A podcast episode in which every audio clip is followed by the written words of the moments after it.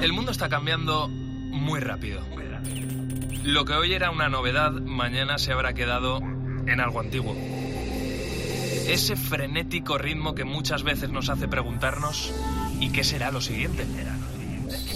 Velocidad que genera incertidumbre, a veces miedo, pero también intriga, ilusión y sobre todo emoción por conocer.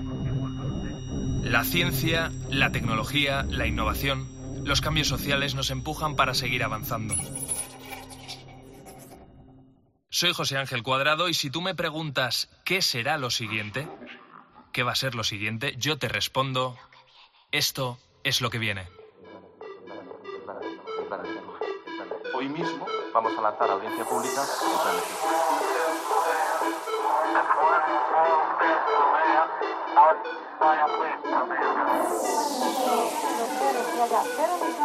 de en 2050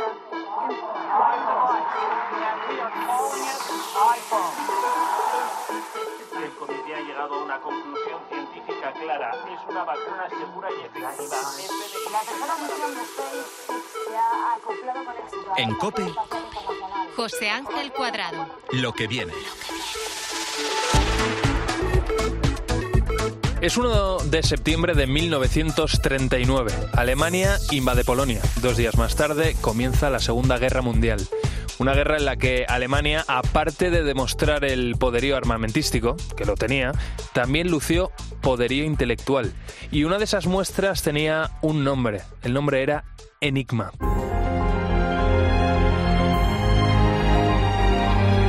La máquina Enigma se utilizó para la mayor parte de las comunicaciones alemanas durante esta guerra. Se basaba en una encriptación a través de una máquina que cambiaba en función de un código que se modificaba cada 24 horas. Cada día tenía un código distinto. Eso hacía que cada mensaje tuviera 159.000 millones de posibilidades, algo que la convertía prácticamente en algo indescifrable. O mejor dicho, casi indescifrable. El ejército británico se puso manos a la obra para intentar descifrar Enigma y por eso acudió a un hombre llamado Alan Turing, un joven genio de la lógica y de las matemáticas que creó una máquina capaz de hacerlo. Esa máquina eliminaba un gran número de claves Enigma probables minimizando las posibilidades. Para cada posible combinación se ponía en marcha con electricidad una cadena de deducciones lógicas y así era posible detectar cuando existía una contradicción y de ese modo desechar esa combinación. A principios de 1942 se interceptaron y descifraron alrededor de 40.000 mensajes que se duplicaron en un mes, logrando finalmente interceptar y descodificar dos mensajes por minuto. Una pasada. Esa máquina es la que muchos llaman el primer ordenador.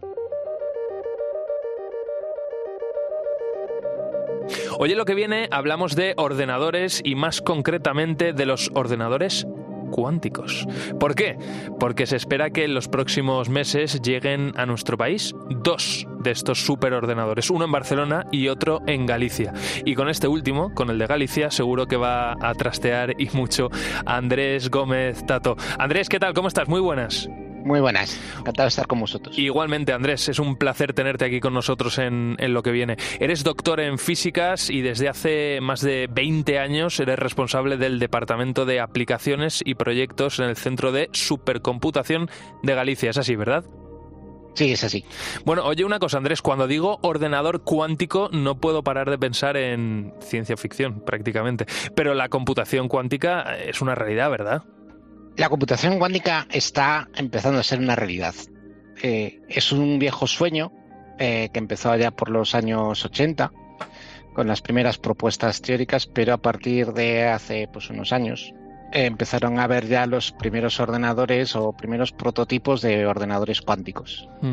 Ahora entramos en materia, pero ahora explícanos qué es esto de, ordenador, de un ordenador cuántico, así de manera general, ¿eh? O sea, para alguien que no sea técnico, que no sea especialista en esto, ¿cómo se lo explicamos a cualquiera que ande por la calle? Eh, pues un ordenador cuántico que nosotros más que ordenador eh, le solemos llamar computador cuántico es eh, un dispositivo que utiliza las propiedades de los sistemas físicos que se gobiernan con la física cuántica para poder calcular.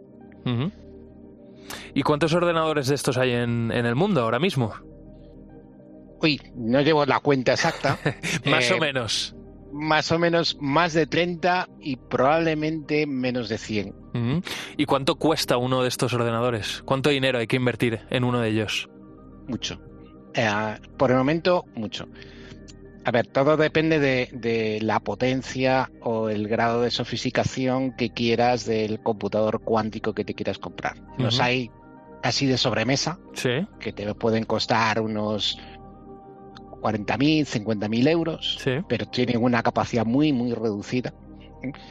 son casi más para aprender y después pueden llegar a costar varias decenas de millones de euros.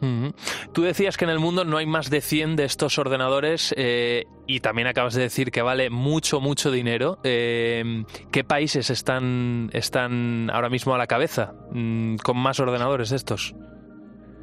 Eh, la mayor parte de los ordenadores ahora mismo que están desplegados y que se pueden acceder a través de Internet están desplegados en Estados Unidos.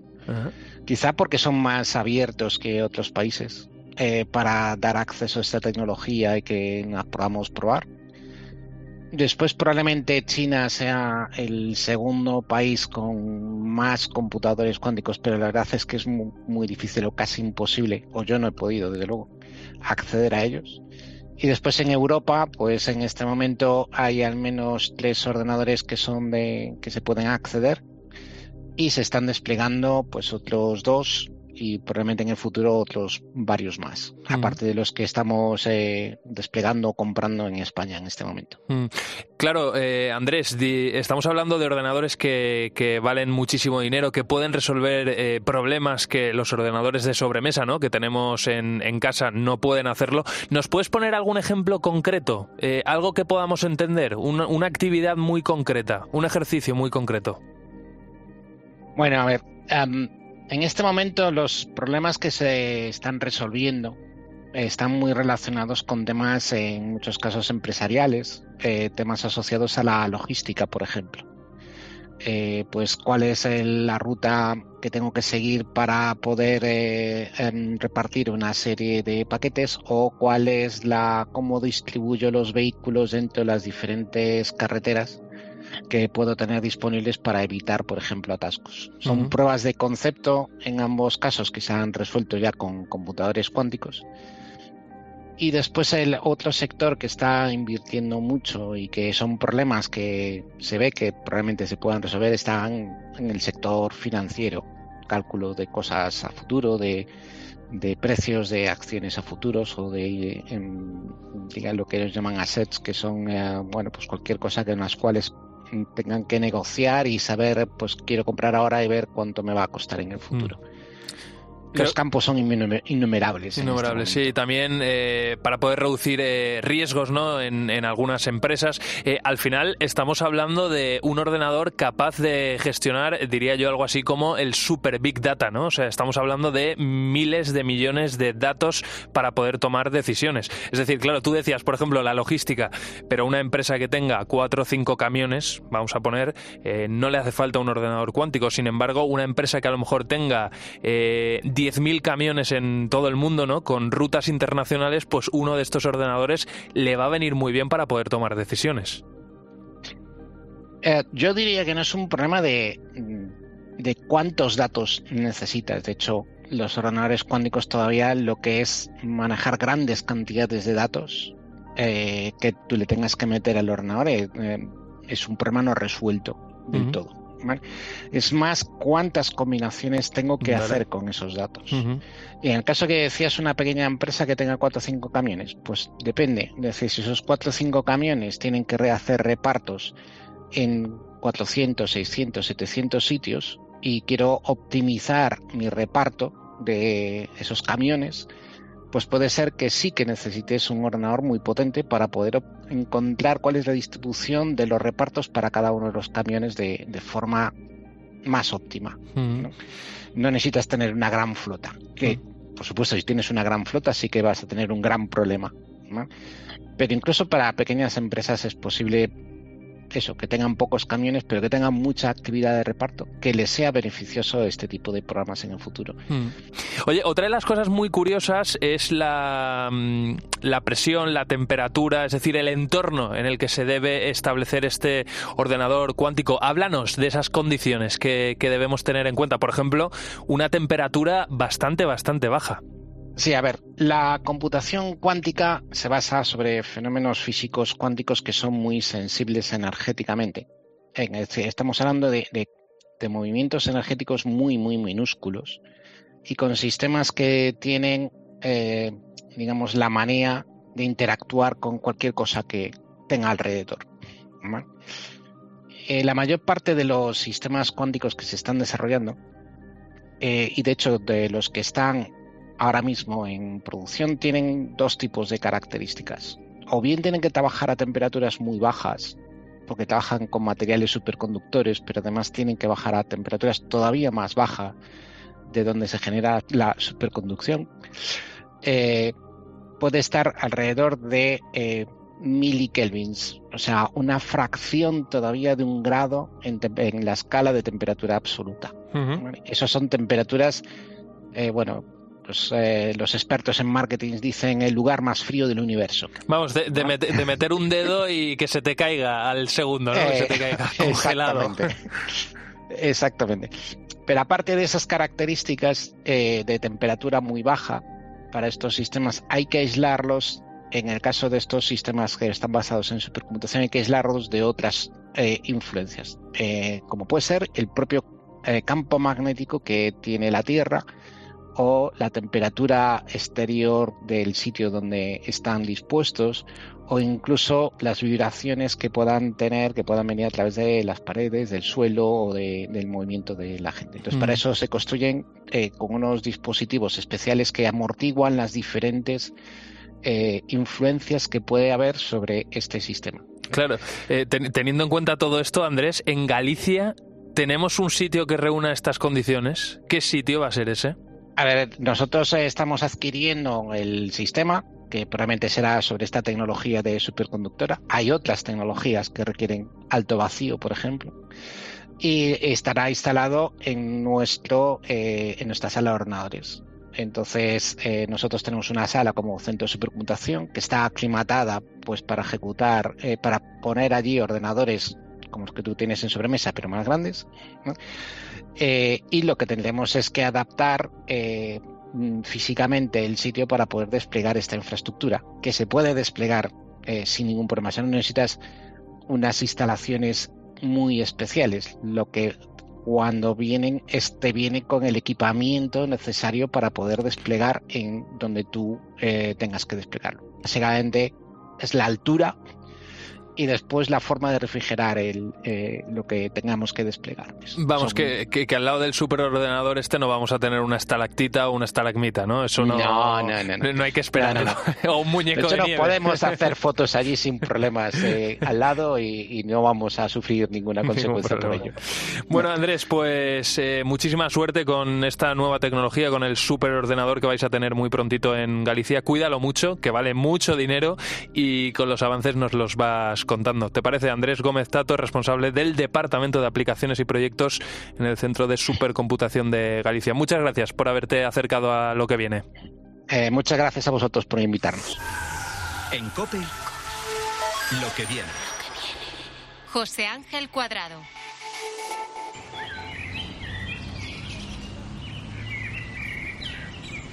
Seguimos aquí en Cope, en lo que viene. Ahora estamos en una montaña cercana, muy cerquita de Madrid. Desde aquí se ven perfectamente las cuatro torres. También podemos observar todo el mar de hormigón de las casas y los edificios que hay en esta gran ciudad.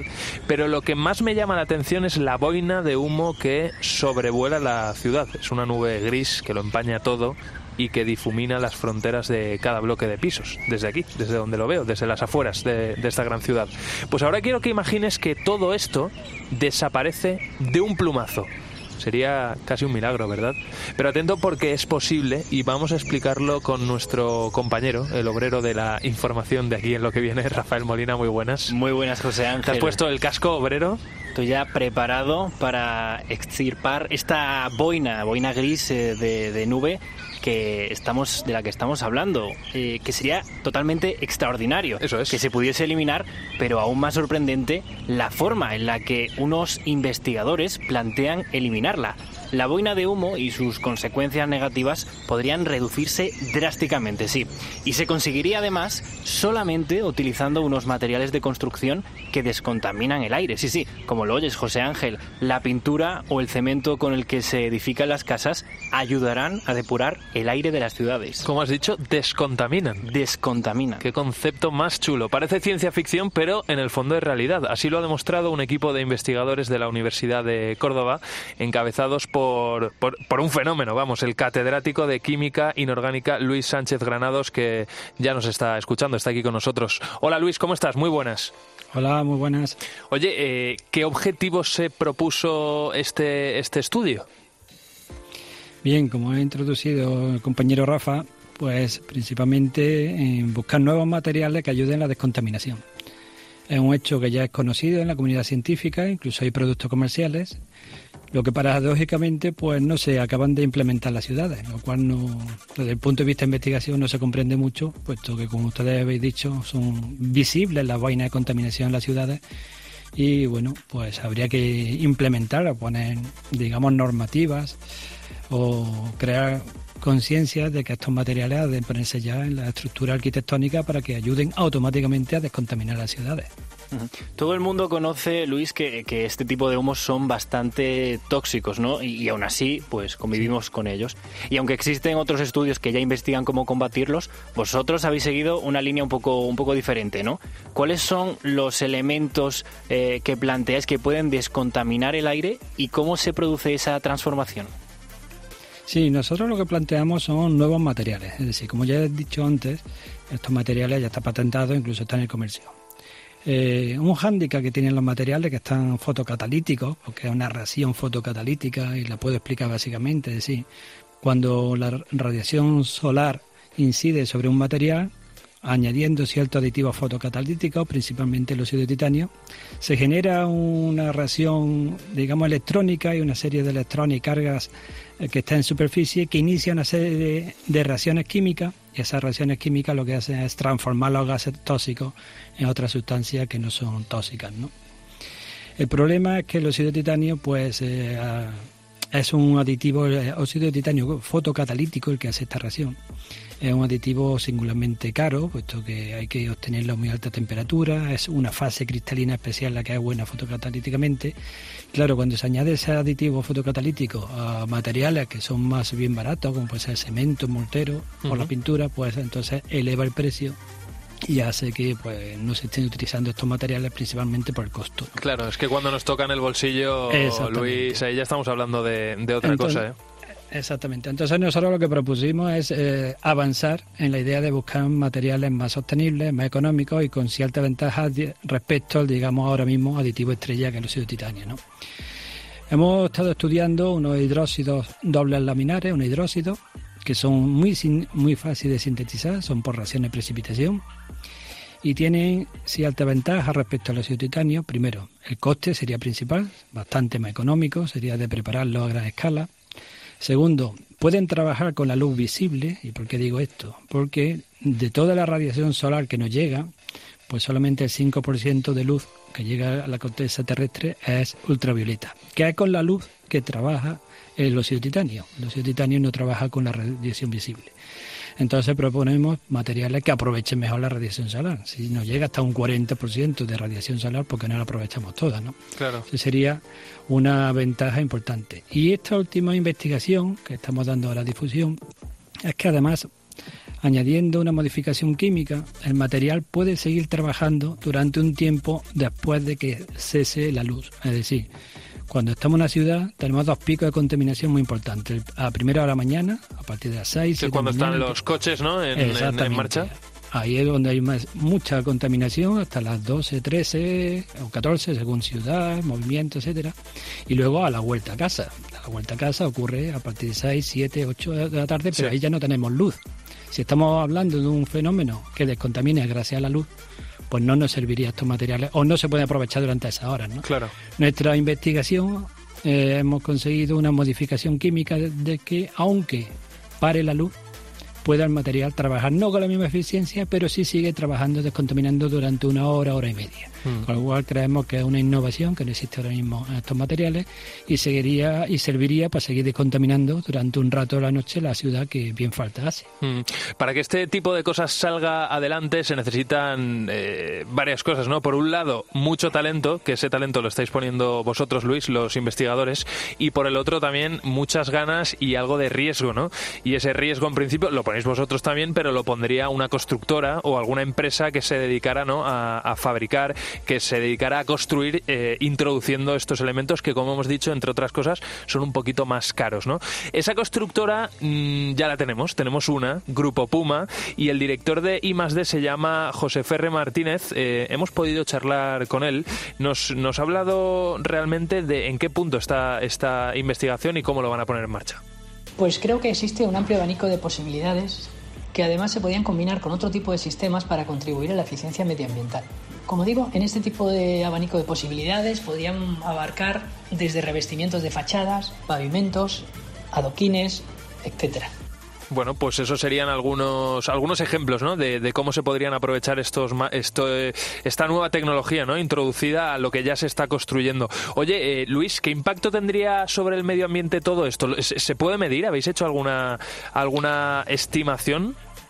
Bueno, sí, nosotros, bueno, siendo como tal, debemos ser sinceros, nuestros estudios son ahora mismo a escala de laboratorio. Es decir, nosotros en el laboratorio simulamos la contaminación pero sí es verdad que es muy evidente. Es decir, si ponemos, por ejemplo, una concentración, por poner ejemplo, de 150 partes por billón de óxido de nitrógeno, que es el gas tóxico que sale de los coches de, por su combustión, pues eh, prácticamente el 50 o 60% inmediatamente en el momento que se enciende la lámpara y actúa el fenómeno fotocatalítico desaparece. Qué barbaridad. Sí. Por eso, eso sería la, nos, quedamos, la, la nos quedamos perplejos de por qué no se está usando claro. la ciudad, ¿no? Hombre, entiendo que es un problema de infraestructura, mm. de urbanismo, de poner materiales nuevos, pero bueno, nosotros estamos en la idea, o nos gustaría pensar que igual que hay normativas que hoy en día las edificaciones obligan a la, digamos, a la electrificación con placas fotovoltaicas, pues a lo mejor debería de empezar a empezar a existir una normativa de que nuevos edificios, nuevas rehabilitaciones incorporen estos materiales. Claro que son caros, pero no, hombre, tampoco no son, a lo mejor para un ciudadano, para una única casa muy caro, pero para una rehabilitación grande no. En cualquier caso, nosotros estamos en esta vía, en de buscar materiales más baratos. ¿Cuándo se van a poder poner estos materiales más baratos? Pues como tú has dicho, cuando una empresa esté muy interesada en ello, o la administración, y se vaya a prepararlo en masa. Entonces, el producto todavía bajará más el precio del que existe hoy en día. Concretamente, como dices, todo parecen ventajas, pero quizá no sea tan sencillo, ¿no? Poner en práctica de un día para otro este sistema. Lo decía claro. José Ferre Martínez, que es el director de I+D de Grupo Puma, que nos explicaba también que todavía está en proceso de pruebas eh, este tipo de, de, de descontaminante y que esto es lo que queda por delante. Estamos trabajando con demostradores para comparar con morteros de, de referencia y de ahí se obtendrán unos resultados. Si esos resultados eh, son satisfactorios, pues obviamente el siguiente paso sería hacer una prueba industrial y hacer algún tipo de, de, prototipo para ver el resultado que tiene en el tiempo. ¿Cuánto tiempo? Tiempo para tenerlo preparado no es demasiado. Tiempo para ponerlo en el mercado tampoco. El problema es cómo evolucionará el mercado debido a los costes que actualmente tiene.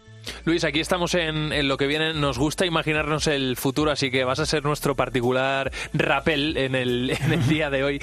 Te voy a, a, preguntar dos cosas. Por un lado, ¿en qué año crees que estos eh, materiales se habrán eh, añadido ya ¿no? a lo que hay construido ahora mismo? ¿En qué año más o menos? Y segundo, ¿en qué ciudad de España crees que se va a popularizar? Bueno, el año, pues podría ser, por deseo, debería ser casi dentro de un año o dos. Decir, simplemente con que hubiera un cambio de normativa, ¿verdad? Y obligara, pues se pondrían todas las empresas, digamos, activas a, a prepararlo, a bajar el precio y a, y a que sea utilizable, ¿no? Pero bueno, si no existe, digamos, que el tema político, administrativo va más lento, yo creo que en cinco años como mucho deberían de estar ya estos materiales puestos en la calle de forma, digamos, fácil y asequible a cualquier ciudadano. Mm. ¿Y ciudad o ciudades?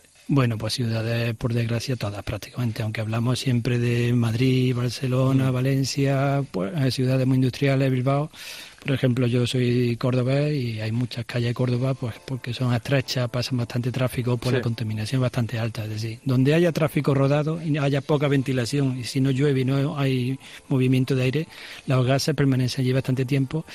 Y tenemos que concienciarnos de un dato que no sale mucho, pero están produciendo, estimado por la Agencia Europea de Medio Ambiente, del orden de España, por ejemplo, de unas 7.000 muertes prematuras al año. Sí. Entonces es un tema que habría que concienciarnos todos, ¿no? Investigadoras, que ya estamos en ello, eh, empresas, ciudadanos y administraciones. ¿no? Desde luego, igual, desde que igual que buscamos cómo combatir otras enfermedades, pues esta que parece que es invisible, pero está ahí. Mm. Está ahí y hay que hacer algo. Pues esta sería también una tecnología en principio invisible, ¿no? Porque se añadiría a lo que ya hay construido o incluso a las reformas, ¿no? A las reestructuraciones, a, que le metamos mano, ¿no? A las eh, fachadas de los, eh, a los edificios, pero al final serían unos materiales que de manera casi mágica chuparían toda la contaminación que hay en el aire, limpiando el entorno en el que nos movemos y ojalá sea así en los próximos años. Ojalá eso sea lo que venga. Eh, Luis Sánchez Granados, catedrático de Química Inorgánica de la Universidad de Córdoba, ha sido un lujazo tenerte con nosotros en, lo que viene. Muchísimas gracias. Pues gracias a ustedes porque podemos difundir nuestra investigación, que no es, yo estoy dando aquí hoy la voz, pero es un grupo de becarios, investigadores, profesores que llevan muchos años en ello y el trabajo y éxito de todos, conseguir estos materiales. Y a ustedes repetirles gracias porque podemos difundir lo que hacemos, porque entre otras cosas es el objetivo de la investigación en la universidad. Mucho ánimo y seguimos de cerca, ¿verdad, Rafa, esa investigación? Muy pendientes porque el día de mañana estará aquí el futuro. Continuamos aquí buscando el futuro en lo que viene. En COPE, lo que viene. José Ángel Cuadrado.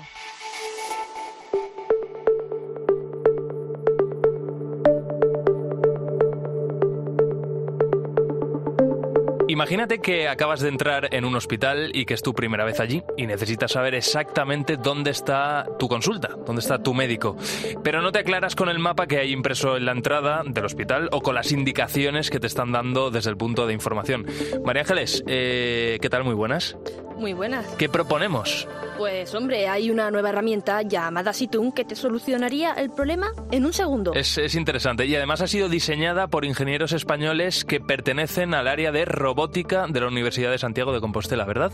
Sí. Pero María Ángeles, vamos a explicar exactamente esto de Situm en qué consiste. Pues estos chicos han creado un software que no necesita la instalación ni de repetidores ni de balizas. Lo que hace este programa es usar y aprovechar las señales que hay dentro de los edificios, como el wifi, el bluetooth o los campos magnéticos, para que los robots puedan orientarse dentro del inmueble. Claro, a ver, es, es que es, todo esto se diseñó efectivamente pensando en robots que se movieran por dentro de los edificios, como pasa, por ejemplo, María Ángeles con mi rumba en casa, y supieran en todo momento qué tenían delante esos robots. Básicamente consiste en mapear los edificios y estos mapas digitales se incorporan después a las aplicaciones de los propios edificios. Exacto. Por ejemplo, el Hospital Universitario Fundación Jiménez Díaz tiene estos mapas incorporados dentro de su propia aplicación. Cualquier persona que llegue por primera vez allí y no sepa dónde está cada cosa, le basta con descargar la aplicación, consultar la solución creada por Situ, como si fuera un Google Maps. eh, María Ángeles, tú misma has hablado con uno de los fundadores. Me interesa especialmente saber cómo es el proceso de creación de estos mapas digitales. Porque imagínate que ahora nos está escuchando, yo que sé, alguien que tiene un edificio muy grande y que quiere incorporar esta herramienta en su propia aplicación. Pues mira, vamos a escuchar a Víctor Álvarez, que es uno de los tres creadores y CEO de la firma. Sí, la, la, creación del mapa es la antigua usanza, en el sentido de que nuestros clientes nos mandan los mapas que tengan, en el formato que tengan, pues desde un PDF, a veces hasta un papel que a lo mejor tiene 60 años, ¿no? que, hemos recibido de todo. Y entonces nuestros diseñadores de mapas lo que hacen es digitalizarlo, pero esa digitalización es un proceso manual y, y creativo, ¿no? Y creativo porque muchas veces hay que dotar a un mapa que está pensado para un arquitecto, dotarlo de un atractivo para hacerlo, digamos, entendible, usable y amigable para los visitantes de un. María Ángeles, habrá que ver qué mapas han recibido, qué documentos han recibido Víctor y sus chicos. ¿eh? Habrá cada cosa. Desde luego, no quiero ni imaginármelo. Oye, eh, aquí lo fundamental es el algoritmo de localización que al final es el que guía la ruta que necesitamos para movernos por dentro del edificio. Un algoritmo que debe tirar de algunas señales como, por ejemplo, el wifi. El algoritmo es el, digamos, con el que nació Situn, que es el, el algoritmo de localización.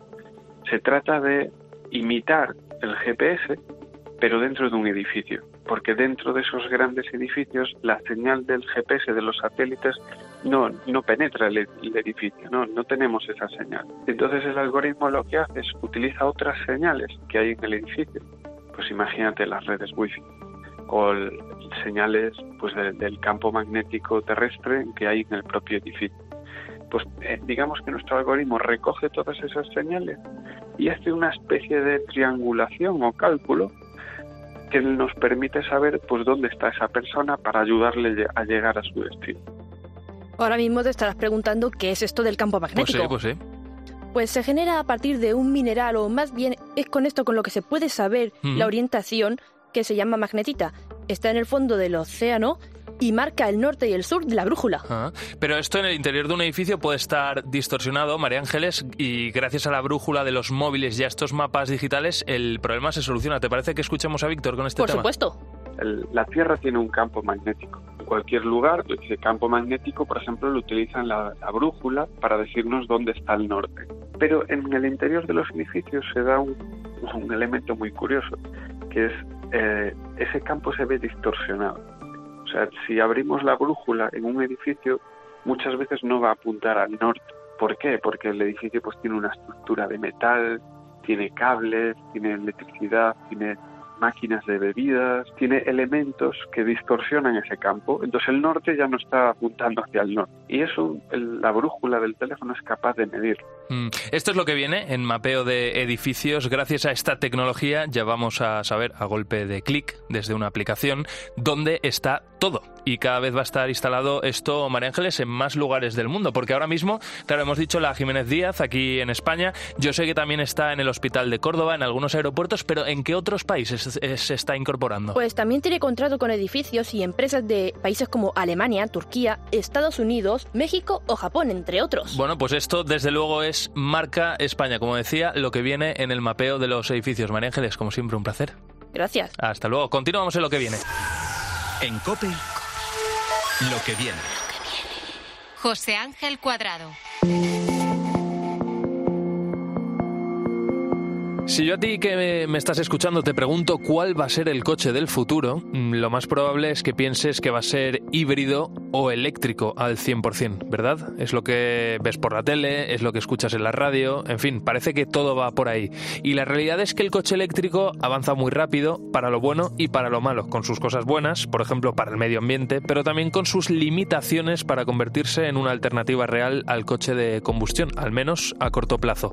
Imposibilidad de realizar viajes largos, porque faltan electrolineras, el tiempo que se tarda cargando el coche, la falta de infraestructuras, como te decía. El Pacto Verde Europeo que ha aprobado la Unión Europea establece que en 2035, y para eso parece que quede mucho, pero en el fondo no, todos los vehículos nuevos matriculados serán cero emisiones. Así que adiós a los de gasolina, diésel, gas, incluso híbridos. Entonces, ¿solo nos quedará el coche eléctrico? ¿Hay alguna alternativa? Pues sí, y se llama hidrógeno.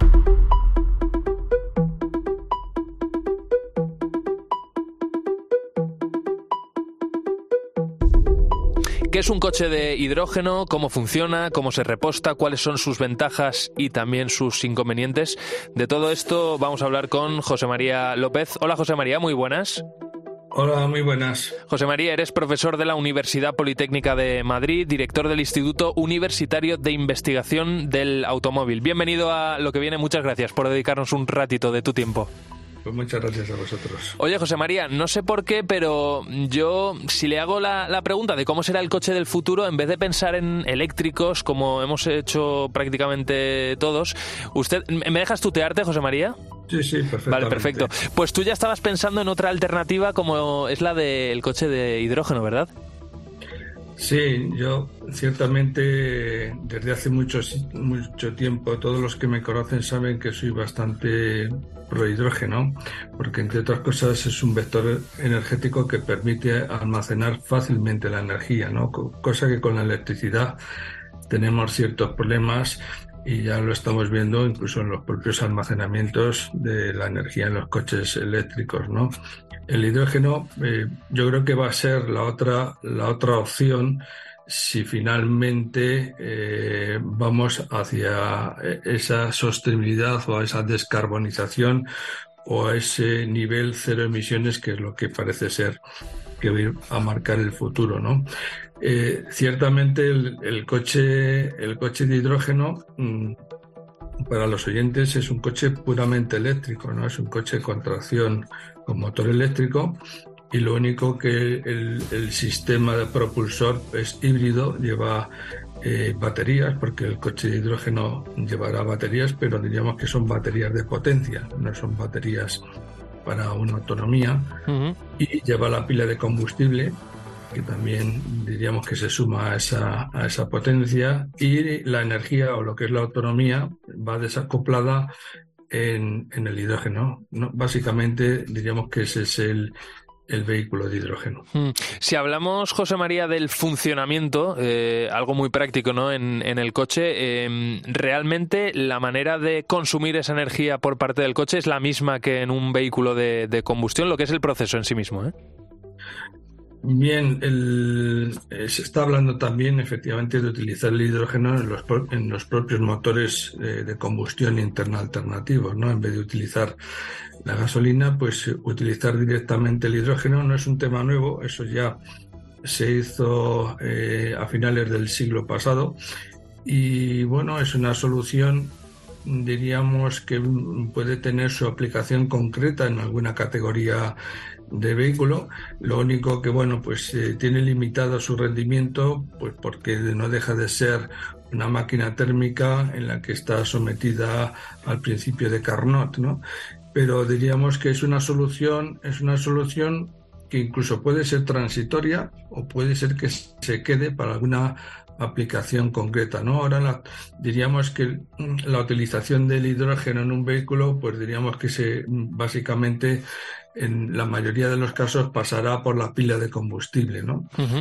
y diríamos que sí, la pila de combustible pues dispone de un rendimiento de un rendimiento mayor, es más silenciosa, en fin, tiene sus ventajas, aunque sí que es un dispositivo que posiblemente necesite algunos pasos de desarrollo eh, más, ¿no? Mm.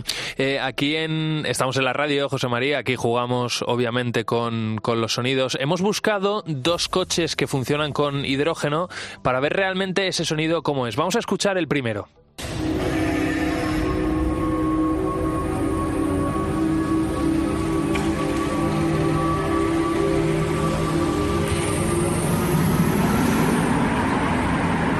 Este que escuchamos a continuación es el segundo. you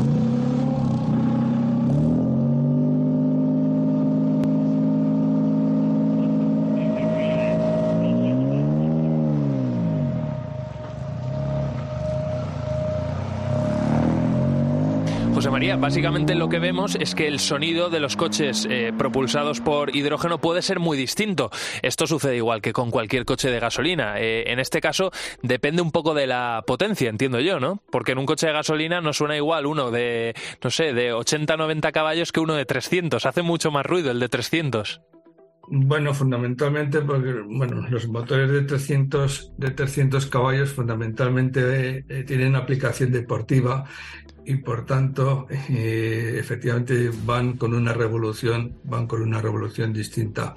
Básicamente en las pilas de combustible no hay piezas móviles con lo cual es como en las baterías es decir no hay piezas móviles y diríamos que, que son muy muy silenciosas no a diferencia de la batería a diferencia de la batería eh, claro, la batería, los reactivos eh, están dentro de la misma, ¿no?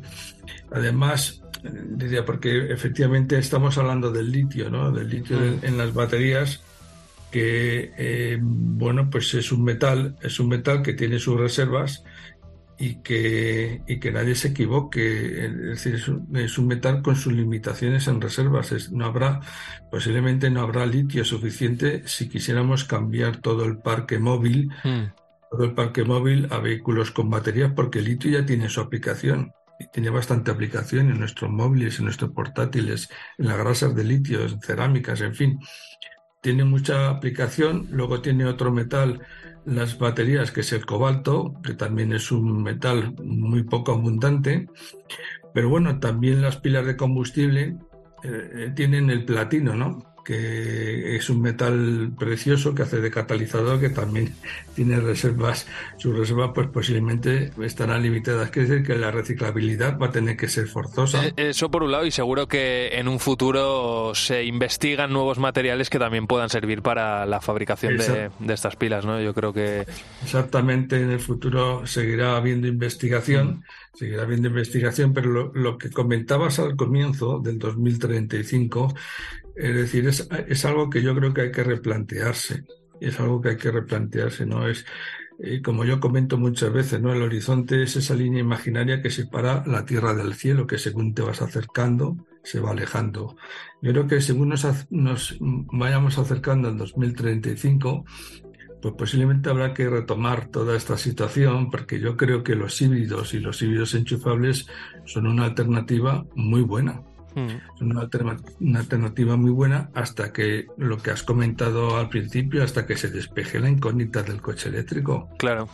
Hoy, hoy en día es una incógnita, o sea que lo tienen que saber los políticos y los fabricantes lo saben perfectamente. Hoy día es una incógnita y el coche de hidrógeno, pues es que tiene prácticamente la misma problemática. Si no hay infraestructura, ese tipo de coches no se van a desarrollar. Claro, habrá que desarrollar también eh, gasolineras ¿no? que, al final nos permitan cargar eh, nuestros coches de, hidrógeno con ese material. Exacto, hidrogeneras. Hidrogeneras, que es un nombre muy bonito, por cierto. José María, tres preguntas muy rápidas y muy concretas. quiero, en primer lugar, que hablemos de precios. ¿En cuánto estará más o menos un coche propulsado por hidrógeno? Bueno, esto es como esto es como todo cuando, no sé si, si se acuerdan un poco los oyentes, cuando sacó Toyota su, su híbrido, el Toyota Prius, famoso a finales del siglo pasado. Toyota, tuvo que asumir los costes porque, claro, eran tecnologías nuevas y eso hace, eso hace que encarezca el coche. Posiblemente el coche de hidrógeno, el de pila de, con pila de combustible, que es, que es también tecnologías más recientes, estén en el entorno del precio del coche eléctrico, el entorno del precio del coche eléctrico, es decir, saldrán a, costes a costes altos por supuesto más altos que los convencionales o que los híbridos. Eso es una media, José María, de 25-30 mil euros, ¿no? Más o menos más o menos estarán en ese entorno, posiblemente, claro, sé que no, el problema es que tampoco podemos hablar de precios porque tampoco hay vehículos con pila de combustible. Creo que ahora mismo en el mercado pues está el Toyota Mirai, el Hyundai Nexo, el, el Honda, creo que BMW va a sacar otro vehículo en el 23 eh, mm, no podemos hablar de precios porque son vehículos que se van a vender con unidades muy, muy reducidas y mientras no haya hidrogeneras, su venta va a ser eh, todavía más complicada. Residual, sí, residual, muy, muy residual. Porque otro, claro, otro aspecto es que en el coche de baterías, aunque sea de pequeño tamaño, y tú puedes tener tu punto de carga en tu casa, no en el de hidrógeno, no puede ser, con lo cual necesitas que haya una red de hidrogeneras como de gasolineras. Claro. Pero yo creo que el precio en un primer momento sí que saldrá pues a un precio más alto, pero esto ocurrirá como todo, en la economía de escala pues irá acomodando los precios. Mm, bueno, primero que preparemos entonces la cartera. Segunda pregunta, José María, eh, ¿son coches seguros? Porque, eh, vamos, yo tengo entendido que el hidrógeno es un material bastante volátil, ¿no? Entonces, eh, entiendo que sí, que, no va a haber ningún problema. Es decir, todos, tenemos, todos tenemos en mente la famosa fotografía del Hindenburg cuando descendía en Nueva Jersey en 1937 empezó a quemarse, ¿no? Eso está muy filmado en muchas películas, pero no explotó nunca. El, hidrógeno para que explote se tienen que dar unas condiciones muy, muy concretas, porque el hidrógeno fuga, fuga enseguida. Es, es más peligrosa la gasolina en ese, en ese aspecto que el hidrógeno, bastante más peligrosa la gasolina que el hidrógeno. El hidrógeno actualmente se va a almacenar a 700 bar y con todas las seguridades, el reglamento 134 de Ginebra ya establece una pauta de pruebas muy, muy grandes de las que podemos asegurar que podemos ir tranquilos. Hemos montado en autobuses de gas natural con 250 bar de presión en los autobuses y nunca ha pasado nada. Y no debe de pasar nunca nada. A 100% de seguridad ya sabemos que no existe sí, sí, pues sí, es, seguro el hidrógeno. Es seguro. Y la tercera pregunta José María ya la has, respondido. Te, iba a decir que, además nos gusta cerrar las secciones aquí en, lo que viene con esta pregunta. A partir de qué año va a ser eh, algo normal ver eh, coches propulsados por hidrógeno en, las carreteras eh, tú ya has dicho que, que dar un, un año es es muy incierto, ¿no? Porque se tiene que desarrollar una, una infraestructura, eh, esto tiene que avanzar mucho, con lo cual sería, ¿no? Sería muy aventurado ponerle una fecha. sí, sí, esto se parece mucho a lo de la bola de cristal, ¿no? Mm. Pero diríamos que, que, hay una apuesta muy firme por nuestra comisión. Yo creo que después del susto del gas natural que hemos tenido los europeos yo creo que el hidrógeno eh, va a tomar una fuerza mayor, entre, entre, otras cosas por lo que he dicho, porque se puede, es una energía que se puede almacenar. Y yo eh, creo que Europa está apostando muchos millones de euros. En España se están desarrollando lo que se llaman los valles del hidrógeno. Y es posible, y es posible que tengamos tengamos bastante hidrógeno ya producido hacia el 2030 y esa será una situación en la que a lo mejor vemos el vehículo de pila de combustible mucho antes de lo que a lo mejor se está esperando y a lo mejor en el 2030 el 2030 es que está ya casi a la esquina. Está, aquí al lado, está aquí al lado.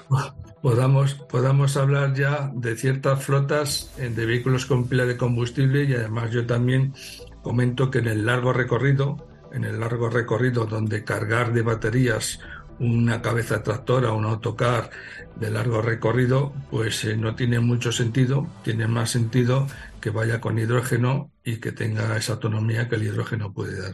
Mm. José María López, profesor de la Universidad Politécnica de Madrid y director del Instituto Universitario de Investigación del Automóvil. Profesor, ha sido un placer, ¿eh? muchísimas gracias. Pues muchas gracias a vosotros. Continuamos en lo que viene. En COPE, lo que viene. José Ángel Cuadrado.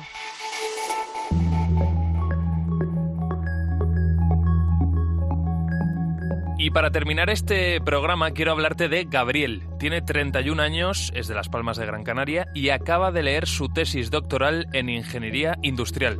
Sin duda es algo muy meritorio, pero lo es más si sabes que Gabriel tiene una discapacidad física de nacimiento que no le permite mover ni las manos ni los pies. Por eso quizá todo esto no hubiera sido posible sin su madre, sin Paqui.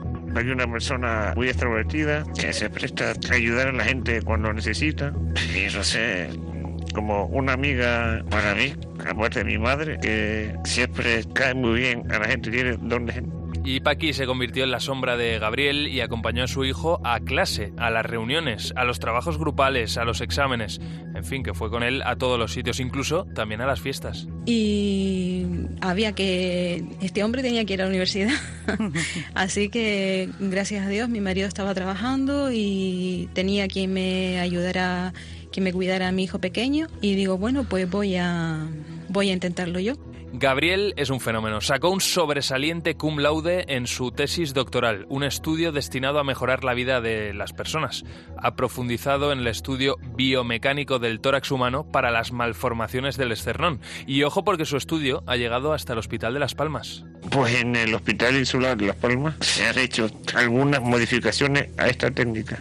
Y en el Departamento de Ingeniería Mecánica, en el Grupo de Investigación de Biomecánica, pues Hemos trabajado en colaboración con el hospital para, mediante modelos tridimensionales que simulan el esternón, las costillas, pues simular esta corrección y ver cómo influye en, la, en las partes de la caja torácica.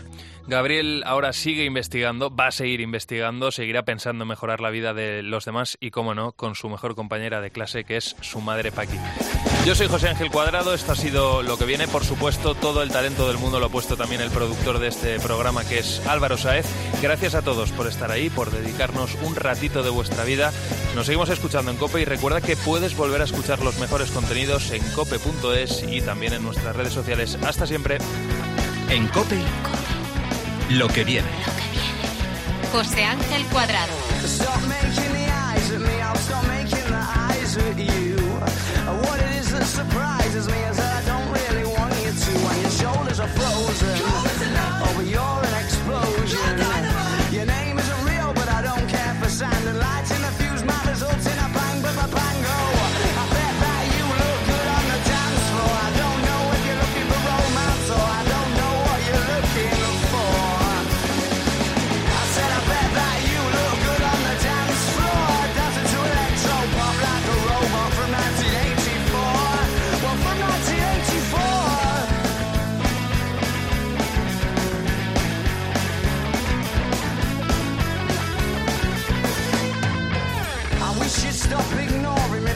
sending me to despair. Without sound, yeah, you're calling me, and I don't think it's very fair that your shoulders are frozen. Oh, but you're an explosion.